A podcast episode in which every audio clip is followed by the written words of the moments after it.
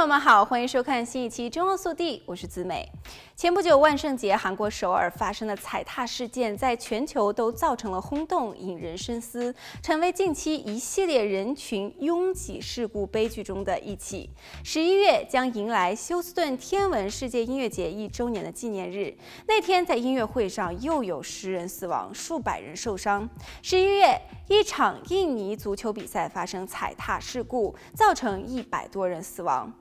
英国基尔大学社会心理学教授、人群行为专家说，尽管这些例子引发了大量的关注，但是人们发现自己处于可能引发这种事故的情况下的可能性非常低。也就是说，人们会不自知地处于极度危险的状况，却难以分辨自己的处境。即使如此，专家说，仍然有一些简单的策略可以帮助大家在拥挤的环境当中保持安全。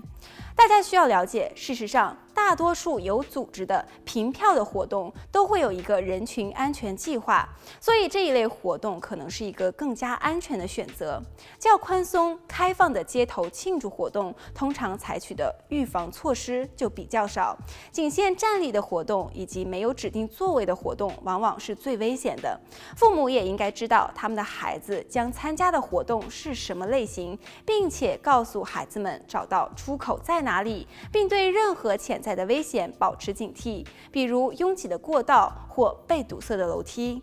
当大家刚到达活动地点时，也要留意活动的组织方式。如果一个活动的入口看起来组织不善，例如安全和检票的过程令人困惑和混乱，那么接下来的活动很可能无法应对人群问题。如果活动采用通用入场券，没有指定座位，最好的选择是找到最不拥挤的区域，即使这意味着站在后排。